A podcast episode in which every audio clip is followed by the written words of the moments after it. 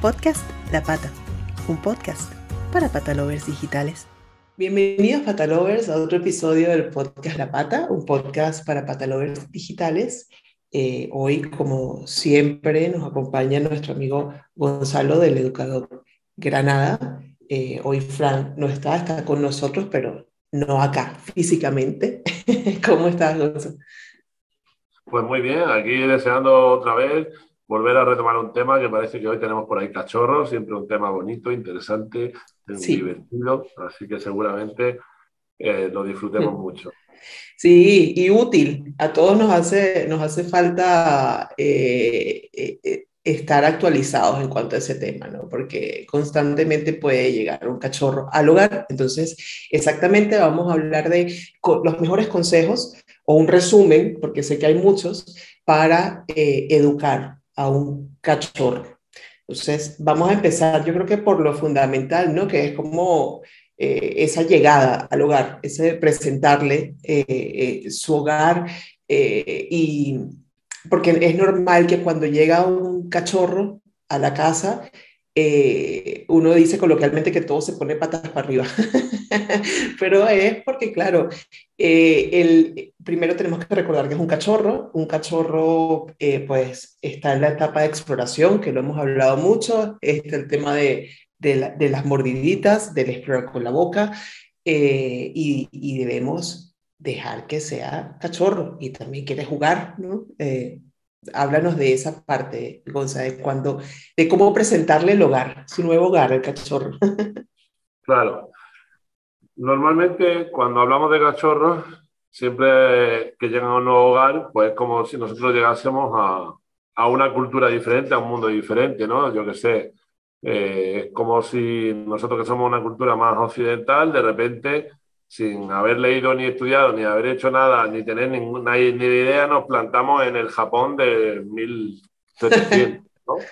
Y entonces resulta que cuando tú vas a Japón, eh, la cultura es muy diferente, ¿no? entonces entras a una casa y pues aquí puedes entrar con los zapatos en las casas, pero en Japón no. Eh, la mochila, pues a lo mejor hay un sitio específico para dejar las cosas. el idioma es diferente. Eh, todas las normas de convivencia, el mirar a los ojos, el invadir ciertos espacios, la comunicación, pues todo es diferente, ¿no? Entonces, un cachorro cuando llega a nuestra casa es como si llegáramos nosotros de repente a ese Japón del siglo XVII, donde no tenemos ni idea de qué, cuáles son esas costumbres y llegamos con nuestra actitud latina, ¿no? O hispana, ¿no? Entonces, ¿qué va a pasar? Porque va a haber un choque de culturas, ¿no? Va a haber un choque de, de, de formas de ser, de, maneras de ver el mundo, ¿no?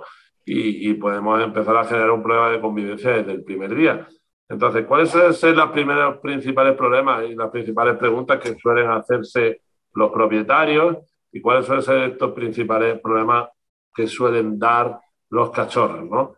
Pues en primer lugar entran las pautas de higiene, es decir, siempre te llaman, ay, que el perro se hace pipí y caca por toda la casa. Eso es como lo primero, ¿no? Siempre. Hay mucha gente que lo entiende como algo normal, ¿vale? Y hay otra gente que se desespera muy rápido, ¿vale? Sí. Eso es un principal, uno de los principales problemas. Por otro lado, tenemos el problema de los destrozos. El perro ha cogido la zapatilla, agarró el mando de la tele, calcetines. calcetines, se los ha roto, los ha destrozado, se los ha comido, se los ha tragado. Eso es otro de los principales problemas que, que se suelen ver y que suelen darse. ¿Vale? ¿Qué más? Pues, como bien decía, el tema de la mordida, esa boca de los perros que están con dientes todavía de alfiler, que a la mínima que nos muerden, nos tocan un poco, nos hacen como una rasgadura en la ropa, nos hacen daño, tenemos heridas en las manos por todos lados, ¿vale? Es otro de los típicos problemas, la gente se desespera mucho, ¿vale? La excitación que pueden generar en casas donde hay un niño que encima de eso se agrava más, ¿vale? Eh, cuando se quedan solo en casa, que si lloran, que si ladran, que si destrozan, ¿vale? Y después problemas relacionados con el paseo. Todo eso suele ser un poco las principales problemas que solemos encontrarnos, ¿no? Con un cachorro que más nos preocupa. Sí, y le voy a añadir un par más que no son tan, tan habladas, pero que es normal también, que es no solamente el tema del, del, del de, la, de, los mordiscos, ¿no? Y de esos dientes de aguja que tienen, sino también el, el tema de, de, de, treparse a todo, de subirse a todo y con las, con las, con las uñitas, pues eh, muebles rasgados, paredes, puertas, esa parte, ¿no? Sobre todo cuando lo está quizás lo estás enseñando a algo y él si está en un sitio y no quiere estar en ese sitio, empieza a llorar y a, y a hacer con las patitas en dos patas el, el, rasgado, ¿no? Eso también. Claro, ahí al final, pues vemos toda esta abanico, ¿no? De, de, de cosas que van a ocurrir, ¿no? De alguna manera. Sí. Es imposible que nuestro perro cachorrito nos haga pis y caca, pues no deja de ser un bebé, imposible que nuestro perro nos pruebe el mundo por la boca y al final haga algún arañazo con esos dientes de alfiler, es imposible que nuestro perro tenga un control de impulsos para no subirse, trepar, ¿vale? Si, si realmente se siente eh, con, con, esa fuerza, ¿vale? Y, y, lo que tenemos que entender, lo primero que en qué etapa del desarrollo se encuentra ese individuo, ¿vale? A mí siempre me gusta mucho hablar de comparativas, ¿no? De comparativas con humanos para que lo entendamos bien. Eh, a nadie le riña un bebé por hacer pipí y caca. Es imposible. No sé, pues no se hace eso. Yo nadie le he visto a, a su bebé por hacerse pipí y caca en el pañal encima. Es un bebé, no tiene control de esfínteres. El desarrollo, la etapa del desarrollo, eh, no le permite poder tener un control de esfínteres.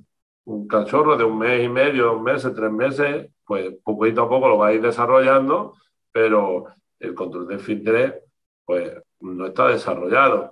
Por lo tanto, lo primero sería reñir a un perro por eso es un gran error. Lo clave está en buscar los aciertos. ¿vale? Esto es como una balanza. Buscar cada vez que el perro se hace donde no quiere, está echando el peso del lado que no corresponde, del hábito que tú no quieres que pase. Si pasa, no es riña, no pasa nada, es un cachorro, dale tiempo, ¿vale? Pero por otro lado, tú lo que puedes hacer es darle muchas oportunidades de acierto y echar peso en el lado de la balanza que ocurra. Pues ¿cuándo va a hacer un perro pis? Pues cuando se levanta de una siesta, cuando se levanta de dormir, igual que hacemos todos por la mañana, lo primero que hacemos es ir al aseo, ¿no? Pues igual. Entonces, cuando tu perro esté dormido y veas que se despierta, lo agarras en brazos, lo sacas a la calle y pruebas que hagan pis. ¿Qué te ha dicho el veterinario que no lo puedes sacar? Pues no le hagas mucho caso al veterinario. Sácalo, ¿vale? Hace un pis y lo vuelves a meter, ¿vale?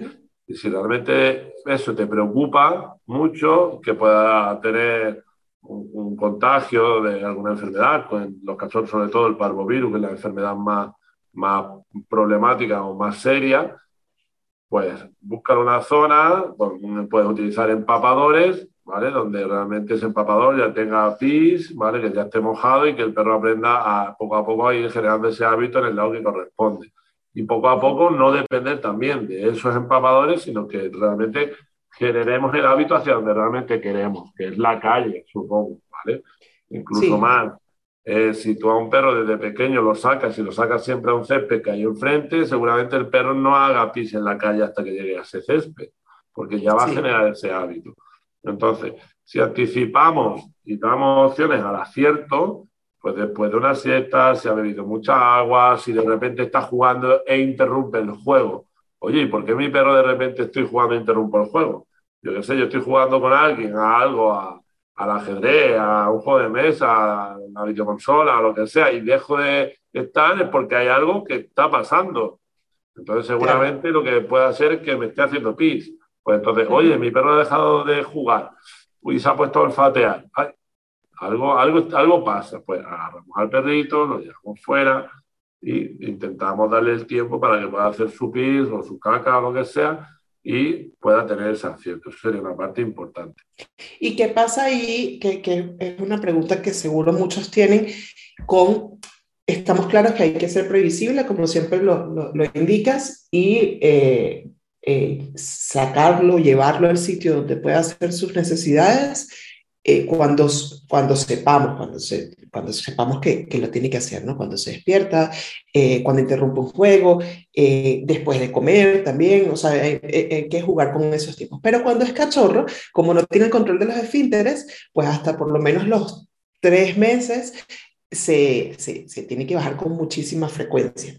¿Cómo vas llevando al cachorro mientras que todavía es cachorro, cuando ya supera esos tres meses, a a que no tengas que estarlo bajando cada, no sé, por decir algo, cada dos, tres horas, ¿no? Sino que a lo mejor lo puedas sacar eh, dos o tres veces al día. ¿Cómo, cómo puedes llevar eso eh, mientras que es cachorro?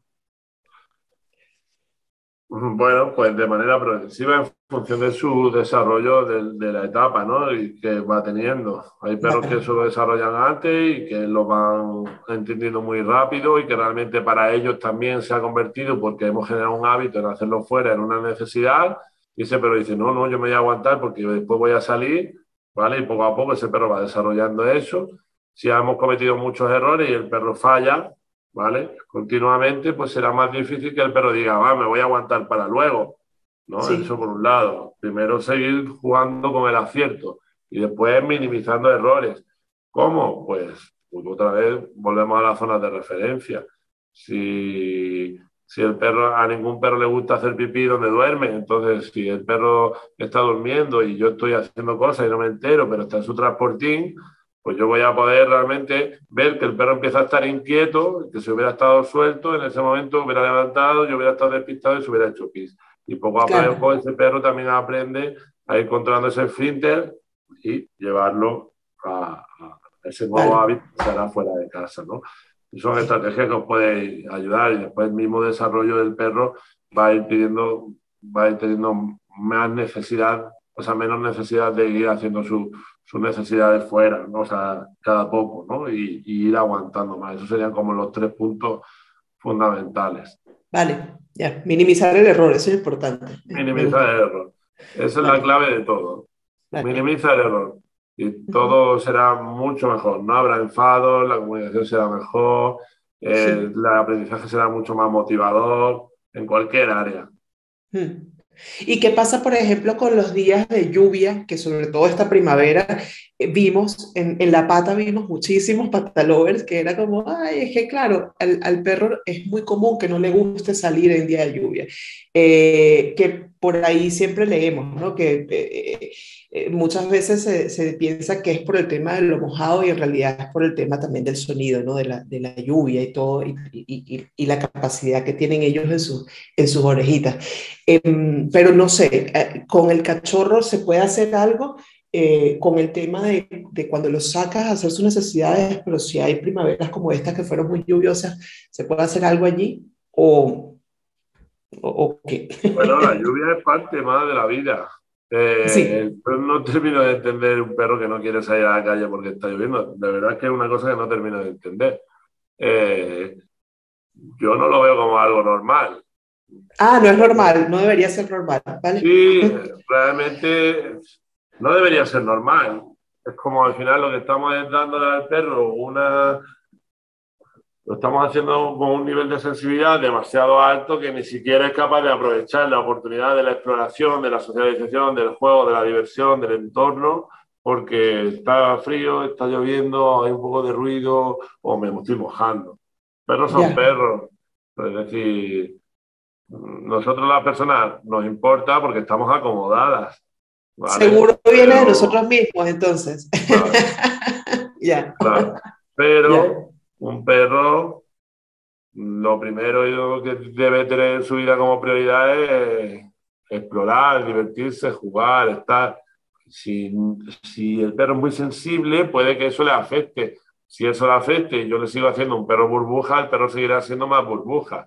¿Está lloviendo? Pues está lloviendo, nos mojamos. Te... Sí, te mojas tú, me mojo yo. Mojas tú y me mojo yo. Yo, mira, no voy a llevar ¿vale? Por decirlo de alguna llevar ni ese paraguas, ¿vale? Yo me mojo contigo, no pasa nada, es agua, es agua. Sí. ¿Vale? Ya. ¿Vale? El agua es la vida. Sí. ¿Vale?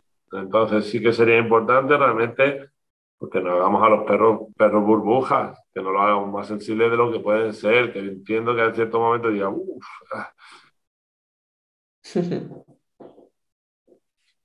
Ah". Incómodo. Pues hacerlo cómodo, hacerlo divertido. Hazle que, que, realmente eh, el perro decida, ah, la lluvia no es nada.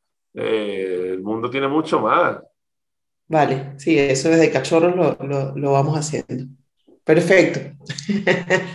seguimos, a, seguimos. Por favor. me gusta, me gusta la frase. vale. Más problemas típicos del cachorro que a la familia le afecta mucho, pues las mordidas, ¿no? Esas mordidas de fuego, de necesidad de exploración, esos dientes de aguja que están ahí. De trabajar una boca blanda, hacer una inhibición de la mordida. Para eso es importante que el perro haya tenido, por lo menos hasta las ocho semanas, una interacción fuerte eh, y continua con su familia, con su madre y sus hermanos, para que hayan podido desarrollar la boca y hayan podido desarrollar los límites dentro de la boca, porque si un cachorro le hace daño a otro, el otro se lo va a explicar, si un cachorro le hace daño a su madre, la madre se lo va a explicar. Entonces esa parte ahí es muy importante, ¿no? que tengamos en cuenta que si nuestro perro está hasta las ocho semanas, le va a ayudar mucho a, a desarrollar esa boca blanda, ¿vale? Y que aprenda a tener límites en el uso de la boca. Y por otro lado, también tenemos que tener en cuenta que un cachorro lo que está haciendo es explorar el mundo por la boca y nosotros también podemos marcar ahí una comunicación que le diga al perro esto sí, esto no, pero que no suponga un conflicto. Que yo realmente es raro que me escuche nadie a la hora de trabajar con los perros decirle al perro nada. Es que nada, nada que le suponga un problema. Entonces vamos a buscar, ¿por qué nuestro perro está mordiendo? Porque está nervioso, está excitado, necesita explorar. ¿Vale? ¿Qué puedo hacer? Pues redirigir eso hacia algo que cumpla su necesidad. Un hueso de piel, un nervio de buey, un hueso de rodilla de vaca, un con rellenable, un juguete interactivo, algo, porque al final esa, esa pero no está mordiendo porque se corta esto mucho. Sí. Se está, eh, no, está mordiendo porque sí, el perro está mordiendo por un simple motivo, es que está nervioso, está excitado, está mm, eh, pues así, con esa necesidad de explorar, ¿no? Pues vamos a atender esa necesidad y entonces, una vez atendida esa necesidad, veremos que eso va a menguar, ¿vale? Y lo vamos a dirigir hacia cosas con las que pueda hacerlo. Sí, yo ahí siempre también pongo el ejemplo, la analogía con el ser humano. Entonces digo, bueno, al igual que un, que un niño cuando es bebé, el, eh, tú no puedes tener adornos en la casa porque todo te lo va a tumbar, todo, porque él va con las manitos buscando todo. Igual, el, el, el, perro, las patas las tiene en el piso, es decir, el perro con lo que más explora es con la, con la boca, ¿no? ¿Es así? Claro, exacto. La etapa de por cien oral, los niños la tienen, los, los, Exacto. los perros más, ¿no? porque no tienen estos dedos que tenemos nosotros. Si tuvieran esos dedos, pues lo mismo lo harían diferente. Exacto, sí, sí, sí. Entonces, vamos a ver cuándo será eso, vamos a anticipar esos picos, otra vez volvemos a ver la necesidad de anticipación y vamos a dirigirlo hacia una actividad que le ayude al perro y que sea congruente con lo que nosotros queremos.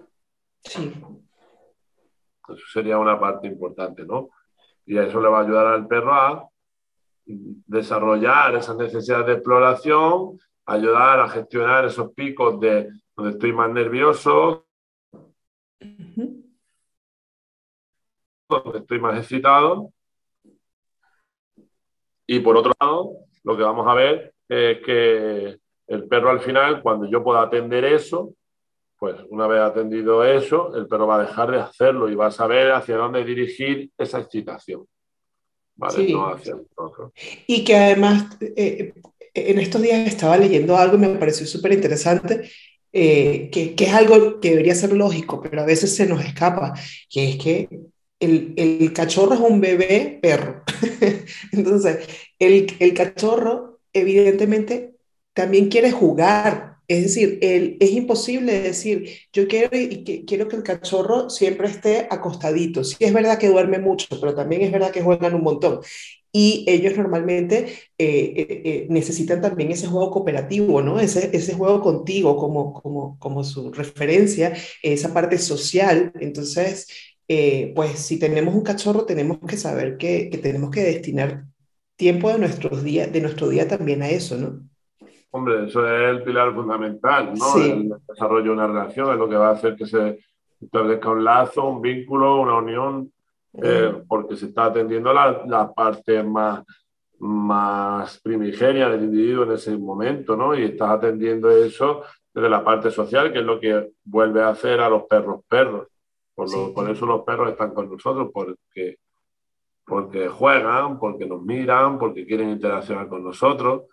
por eso tenemos los perros en casa. Si fueran individuos que van a su bola, que no nos miran, que no quieren jugar, pues seguramente no, no, no, tendríamos perros, no hablaríamos de las estadísticas que hay hoy en día de perros en hogares. No, no, existiría eso. Es así. ¿Qué más problemas pueden haber ahí?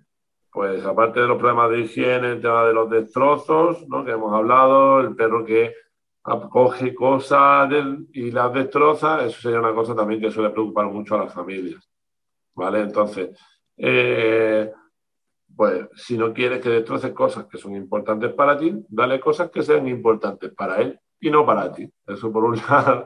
Es decir, dale un abanico de herramientas, estrategias, juegos, juguetes, eh, que le ayuden al perro cuando esté solo jugar, cuando esté contigo poder jugar, poder explorar, ¿no? y que eso ayudará a prevenir esos destrozos. Minimiza el error, no dejes tus zapatillas por todos lados, no tengas tus libros más importantes en la primera balda de la estantería, ¿vale? Y no dejes el mando de la tele en cualquier sitio. Claro. Nos toca en esta etapa aprender a ser más ordenados, ¿no? Igual que cuando somos padres, pues nos toca aprender a generar hábitos mejores, a tener más autocontrol, a tener más escucha, a generar manejo de reflexión, a tener una rutina, a generar hábitos, pues lo mismo. Eh, eh, ¿Para qué vienen los individuos al mundo? Para hacernos mejor. Pues, pues para eso un cachorro es una oportunidad para ser mejores. 100%, pues 100%. De hecho, esa parte de, no solamente de previsibilidad que siempre comentas, sino la parte de generar el hábito también, claro, si, si no estás eh, al, al, principio, no dejes el mando eh, allí, eh, al alcance de él, ni de los libros más importantes en el primer paño de la estantería, pero también cuando estás, ni las zapatillas por allí, pero cuando estás, que esas cosas están allí, porque a lo mejor estás estás en el, en el sofá y tienes el mando allí y si ves que él o que, o que ella, que el cachorro va a tomar el mando, tú tienes que inmediatamente mostrarle con qué sí puede jugar. Entonces tú sacas su, su juguete, el mordedor, lo que tengas, pero él tiene que saber que con eso sí, pero con eso no, ¿no? Cuando estás allí, me refiero, porque no vas a tener toda la vida las cosas guardadas. Claro. claro. Bueno, y ahí es donde suelen surgir al final grandes problemas que se suelen derivar luego, ¿no? Es cuando el perro coge mis cosas, me las destroza, entonces yo cuando lo veo se lo quito. Cuando yo veo algo que el perro tiene yo se lo quito, lo que estoy generando al perro es posesividad. Porque el perro para él lo que tenía era algo importante que él no tiene ni idea de que es tuyo, que eso no se puede coger y tú lo que acabas de hacer es quitárselo. Y va a aprender que tú eres una persona peligrosa, una persona hostil, una persona poco previsible que le estás quitando sus cosas. Entonces va a acabar generando posesividad. Y os recuerdo que las dos primeras causas de agresión a personas se suelen dar dentro del hogar a los miembros de la familia y son los manipulados, es decir, a la hora de tocar al perro y los recursos cuando le quito algo al perro. Entonces, si queremos prevenir la agresión de los perros a personas, en este caso sobre todo con riesgo hacia los propios miembros de la casa, pues no le quiten las cosas a los perros, no le den la opción a fallar, anticipar, trabajar con intercambio, trabajar con motivación y ser una persona de confianza previsible. Sí, o sea, cuando se va a acercar, si ves que se va a acercar a tú, esa es la previsión, ¿no? Allí no es que ya lo tiene en la boca y se lo vas a quitar. es así. Eso es la previsibilidad, es decir, la previsión a, a ayudar al perro a que no tenga el error, pero si el perro tiene error, no vaya a quitárselo. Y le la gordo, mira, ahora vamos, mira lo que tengo, mira que está tu juguete, aquí está esto, aquí está lo otro. Se va a olvidar y se va a ir. Ya está, seguro. Vale, entonces, Eh, ahí sería una cosa muy importante a tenerlo en cuenta porque realmente luego se encuentran grandes problemas. Ahora nosotros tenemos tres o cuatro perros aquí en la escuela con problemas de agresión por recursos a miembros de la casa, ¿vale? Y mordidas fuertes. Entonces, ay, es que el perro es muy malo. No, el perro no es muy malo, es que el perro le hemos enseñado a ser posesivo. Ya. ¿Vale? Entonces, son aspectos importantes a tenerlo en cuenta. Sí. Y bueno, todo, si te fijas, toda esta problemática que hemos comentado, casi todas son dentro de casa. ¿no? Estaría bien que también pudiéramos hacer como algunas pequeñas ideas, alguna pequeña reflexión acerca de lo qué cosas podemos encontrar, de qué manera podemos ayudar a nuestro cachorro fuera de casa. Eso, yo, yo, yo te voy a decir algo que es fundamental acá. Yo creo que eh, eh, me está pasando ahora y, y, creo que es algo muy común. Cuando sales, cuando ya, cuando ya empieza a salir el cachorro siendo permitido por los veterinarios, eh, y son dos cosas, ¿no? Una, el tirar de la correa, que eso es como clásico, porque cuando tú, está bien, eh, yo, yo entiendo y ese es mi objetivo en la vida, que, que los perros vayan sin correa, porque así es como debería ser. Pero a ver, que si sales las primeras veces y nosotros, por ejemplo, que vivimos en Madrid y sales y tienes una calle con, con coches y todo, pues tienes que sacarlo con la correa al principio, ¿no? Y luego, lo otro, cuando van al parque, y cuando van al parque y ven a los, a los perros y todo, eh, el caso de Chip, él es muy social, le encanta y, jugar con todos los perros, personas, niños, con lo que sea, pero está el tema de la excitación que siente cuando los ve, ¿no? Del y, y, abalanzarse sobre ellos y todo. Entonces, también está la parte que hemos conversado muchísimo en el podcast de esa interacción social, que también es ser previsible porque no todos los perros, o sea, ellos entre ellos mismos se enseñan, o sea, se dicen, hey, no te me acerques así porque no es la manera. Pero claro, cuando el perro es cachorro, es muy común que lo haga así, a la buena. Claro. Creo que son las dos cosas. Pues mira, con respecto al tema de la de la correa, viva en Madrid o viva en Berlín o viva en la Conchinchina o en mitad del campo, mm. eh, entiendo que los entornos son diferentes, pero que las estrategias pueden ser comunes. ¿Vale? Claro. Entonces, tú tienes a tu cachorro, lo vas a sacar por primera vez a la calle y a partir de ahí lo vas a empezar a sacar más. ¿Vale? Pues lo primero es que una correa para un perro, la primera vez que se lo pones es como cuando te pones un anillo. No sé si alguna vez ya los que llevan anillos hace mucho tiempo ya ni se acuerdan, pero si nunca te has puesto un anillo y te pones un anillo, tu cerebro está diciendo, ¿esto qué es? ¿Esto qué es? Es un objeto extraño, ¿por qué está ahí? ¿No? De alguna forma, y está todo el rato tocando, no sé qué, ¿vale? Es como algo, algo externo, ¿no? Y, por lo tanto al perro le afecta. Entonces, lo normal que suele pasar es cuando le ponemos la correa al perro por primera vez, que el perro hace pum, y se sienta, sí. ¿vale? Se ancla. Y aprende a anclarse, y eso es un problema. ¿vale? Porque el perro aprende a decir, quiero parar esto, ¿cómo lo hago? Me anclo. Y el perro al final aprende a anclarse. Eso por un lado. Después, cuando ve que eso no pasa nada, la correa se puede convertir en un elemento de frustración. Quiero ir para allá, quiero ir para allá, quiero ir para allá, quiero ir para allá. Y no puedo, y no puedo, y no puedo, y no puedo. Y todos sabemos que la frustración es una emoción que lo que hace es subir la intensidad de nuestros comportamientos para poder lograr un objetivo. Por lo tanto, la correa es el mayor enemigo de los perros. Entonces, no estoy diciendo que a un perro, un cachorro no se le tenga que poner una correa, se le debe poner una correa, pero vamos a utilizar las correas bien, ¿vale? Para que no tire, para que no se ancle, para que tenga autocontrol, para que tenga actitud de atención, ¿vale? Porque si no, un perro le coge, le ponemos la correa y el perro sabe que tú siempre estás detrás y que él puede ir haciendo lo que le da la gana porque el perro va llegando. Entonces, al final. Claro, y, que tirando llega, llega a donde quiere. Eso es como. Claro. Entonces, pero no es por un comportamiento reflexivo, es como algo que surge de la frustración. Voy a hacer fuerza, voy a intentarlo porque lo necesito. Después lo consigo. ¿Vale? Entonces, en el paseo, pues, una estrategia que yo recomiendo es pues si vives en Madrid, en una calle donde pasan 40.000 coches por esa calle, lo agarres en brazos mientras, hasta que llegan a una calle donde pasan menos coches. ¿Vale?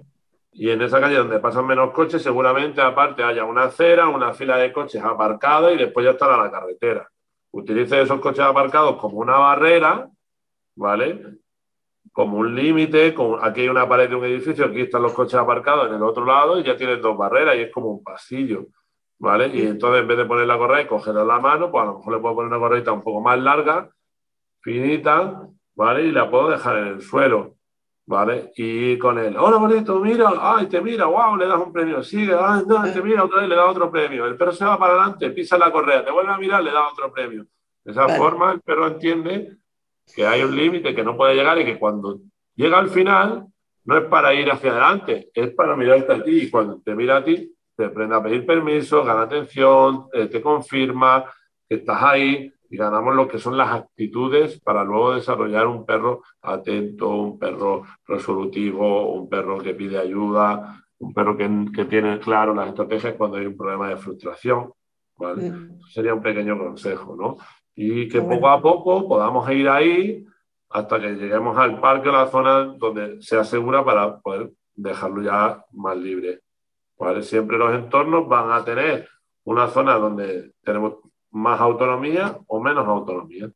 Entonces nosotros tenemos que generar, nosotros dentro de nuestra estructura de trabajo tenemos lo que llamamos los círculos de control y autocontrol, donde en función del entorno te voy a dar más autonomía o vamos a ir retirando autonomía en función de si estás preparado, el entorno es seguro, etcétera, etcétera. Nosotros lo trabajamos siempre en todas nuestras formaciones.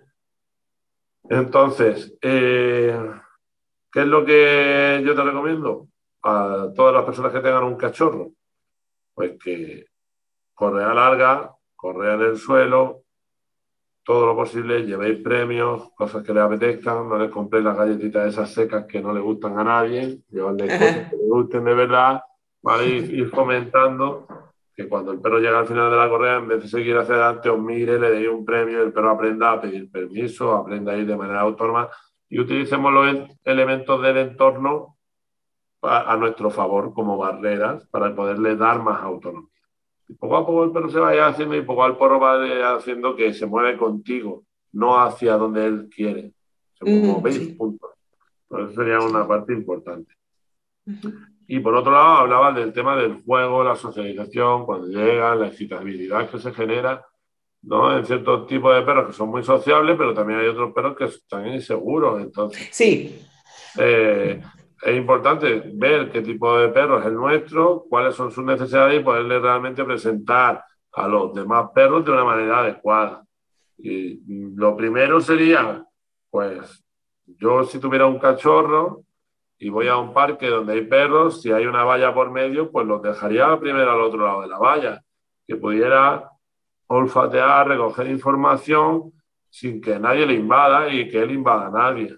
Y una vez ya ha recogido esa información, luego cuando entre, seguramente no tenga tanta necesidad de acercarse tanto porque ya ha recogido esa información. Sí. ¿Vale? Eso en un primer lugar puede ayudar bastante. Por otro lado, enseñarle que, aunque se pongan ahí como locos, pues que los perros son algo más del entorno, no son solo perro, juego, perro, juego, perro, juego. O perro me van a invadir, perro me van a invadir. De esa forma un perro inseguro sabe que no le van a invadir, de esa forma un perro impulsivo sabe que no puede invadir. Con el tema de la valla. Eso puede venir guay. Si, se genera hay valla. Si hay valla. si no hay valla, que puede pasar, y pasa, pues podemos utilizar otro elemento donde los perros no sean siempre el centro de atención. Vale, pues va a llegar, pregunta a la gente, oye, ¿pueden comer premio vuestros perros? ¿Son alérgicos? No, no hay ningún problema, que tal, pues agarra unos cuantos premios, los tiras por el suelo, los perros se ponen a buscar y entonces en ese momento tu perro accede al grupo y ve que todos están haciendo algo. Pum, pum, pum, pum, pum, pum. De esa forma, él no va a invadir a nadie y va a decir, oye, ¿por qué todos están buscando? Voy a buscar yo también. ¿Vale? Ah, y, a él no le van a invadir tanto. Es una buena forma de presentarlo, donde no sea, ¡eh, perro, bueno, aquí! No, pero los perros están haciendo cosas y tú estás haciendo cosas. Si tú vas a un sitio vienes aquí a la escuela y ves que todo el mundo está sentado en clase tomando notas, escuchando, no llegas por ahí, ¡eh, fiesta, alegría! No, llega, mira, observa y da una respuesta adaptada al entorno, adecuada al contexto, ¿no? Pues eso sería un poco lo que estrategias que podemos utilizar. Regulando la excitabilidad, regulando las habilidades sociales que tienen, porque muchas veces también se piensa que un perro muy juguetón es un perro con buenas habilidades sociales. Y normalmente no suele ser así. Suele ser un perro invasivo, un perro pesado, un perro que no tiene límites, pero que al final es muy fácil que la acaben mordiendo. ¿vale? Sí, sí, sí. Entonces, eh, ese par de truquillos puede ayudar, ¿no? De utilizar alguna barrera física, como puede ser una valla en un contexto de presentación durante los primeros momentos. Otro puede ser utilizar comida para que todos estén haciendo una actividad y todos los perros aprendan a hacer fondo, no, no figuras. ¿vale? Y otra tercera norma fundamental es siempre movimiento.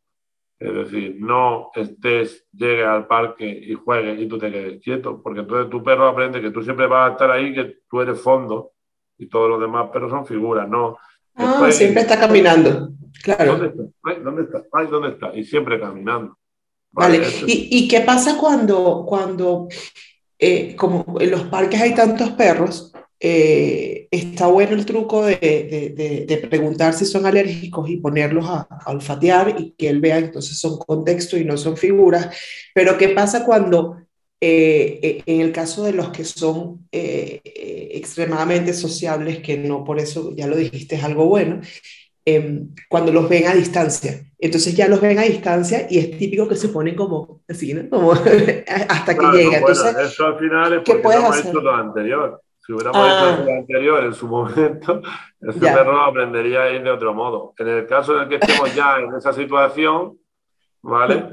Pues mm, ese tipo de perros que cogen, se tumban y ponen a mirar a otro perro fijamente, es un gran error y es un comportamiento muy poco adaptativo. Porque realmente lo que está pasando ahí es que dentro del comportamiento del perro lo que se está dando es un comportamiento de acecho. Y el acecho dentro de la conducta de caza del perro, que es venteo, rastreo, acecho, persecución, presa y cobro, el acecho es el que precede a la persecución. Es decir, y yo normalmente, y a ti te habrá pasado, Gaby, que si yo voy a un bar y estoy mirando fijamente a alguien durante mucho tiempo, solo pues son dos opciones. O quiero hostias o quiero sexo. ¿Vale? Entonces, eh, y las dos son puros polos opuestos y las dos generan intranquilidad, de alguna manera, con unas emociones diferentes, pero un interés demasiado obvio, ¿no? Y, y, precede a me voy a acercar. Precede a me voy a acercar y yo no quiero que te acerques porque, porque sí, o puede que sí, o puede que no. Entonces, lo primero de ese tipo de perros no, no, podemos dejar que se tumben y se anclen. Ya lo he dicho desde la primera vez que le ponen a un perro una correa, no dejéis que se anclen, ¿vale? Los perros. Ya. Ir para adelante, el perro va a seguir. ¿vale? Que entienda que eso no, no, va a funcionar, que aprenda que los perros son fondos, que hay otras mil millones de cosas más que hacer. Yo soy una persona que concretamente a mí no me gustan mucho los perros, es decir, no voy a donde hay perros. Y, voy donde hay perros, y voy y hola y adiós. Y se internacional juegan los, los, los 30 segundos que yo he tardado en irme. Después, de manera autónoma, los perros pierden porque no es necesario mucho más allá y si se le va a dar, como por ejemplo nosotros tenemos aquí el espacio del cole, ese espacio de rica socialización, que realmente esté bien regido. Nosotros tenemos todos los días 60 perros y aquí no se escucha ninguno, ¿vale? Eh, ¿Por qué? Porque hacemos muchos juegos de olfato, estamos siempre en movimiento, buscamos que las interacciones sean respetuosas, que los perros que quieren jugar jueguen con perros que quieren jugar, que los perros que quieren coger un poco de distancia tengan esa opción, que no haya problemas de frustración, excitabilidad en el grupo, cuando veamos que el grupo se empieza a excitar, ayudarle a bajar, mm. serían cosas que son importantes, que hay que aprender a hacer y que es difícil de encontrar en los parques de perros. Sí. Entonces, si me permiten un pequeño consejo, ve con tu perro al parque, se encuentra un perro, Perfecto, tú no le digas nada, deja que se acerque y sigue caminando. Tu perro que se caminará contigo. Si se viene el otro perro que se venga, ya se preocupe el otro dueño de buscarse la forma de agarrar a su perro o lo que sea. ¿Vale? Para que el perro aprenda a entrar a decir hola y adiós, hola y adiós. claro, que el error, el error de uno cuando tiene cachorro suele ser eh, que, que, uno se para y, hasta que, y, se detiene. Y hasta que el perro no termina de jugar con el otro, uno no sigue adelante. Entonces, más bien es no pararse. No pararse, no ser mal educado, porque la gente muchas veces se lo puede tomar mal. Y dice, ay, qué guapo, mira, tal, venga, gordito, vámonos. Y hasta claro. seguir. Y se, se, quedará ahí un poquito y cuando levante la cabeza y vea que no está, dirá, ay, ¿dónde estás? Uy, para allá, para allá, para allá. Ay, Listo. Bien, encontré.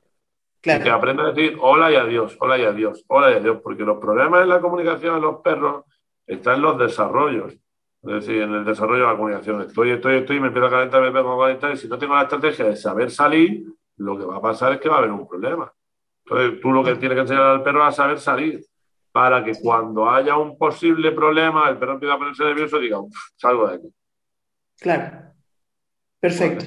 Y cuando tienen miedo, que, pueden tener un comportamiento agresivo, al, al parecer que cuando, cuando son cachorros y más bien no son extremadamente sociables, sino lo que tienen es miedo, lo mismo, es que, que vea que puede salir, que puede seguir adelante. Lo que pasa es que en vez de, a lo mejor, si tú vas a un perro en una línea recta hacia otro, en vez de ir recto, pues cuando veas a ese perro, abrir una curva, tratar de ganar distancia y que el perro diga, hay un perro, pero estás tú, hay un perro, pero estás tú, hay un perro, pero estás tú. Que el perro decida, de alguna forma, si está preparado para acceder, si ese perro es el adecuado o no. ¿vale? Y nosotros también que podamos observar desde lejos, podamos ver, uh, ese perro viene pasado de vuelta, viene muy nervioso, seguramente no sea el mejor para mi perro.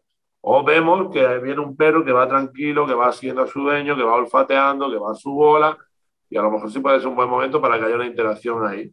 Y que diga, oh, hola, ¿qué pasa? Y que tenga esa pequeña experiencia y diga, ay, pues no ha pasado nada, ay, qué bien, menos mal. Ya, perfecto. Sí, entendido. bueno. Ahí hay, hay, donde reflexionar y donde poner cosas en práctica. Sí, sí, ha estado súper interesante. Yo creo que no hay eh, nada que agregar porque son como las, los, los bloques eh, de comportamiento y de situaciones que se presentan más comunes, ¿no? Con el tema de los, de los cachorros, creo yo. Bueno, siempre hay un millón de cosas que hacer, ¿no? El aprendizaje es infinito, pero bueno, son algunas bases para prevenir ciertos problemas y generar una buena base en nuestro perro que le ayude luego en el desarrollo de las diferentes etapas que va a ir teniendo el desarrollo de su vida. Sí, sí, súper importantes. Bueno, muchísimas gracias como siempre por todo ese conocimiento y, esos, esos consejos que son súper importantes. gracias a todos, para mí siempre un gusto y nos vemos en el siguiente. Sí, sí. chao. Un chao. Podcast La Pata, un podcast para patalovers digitales.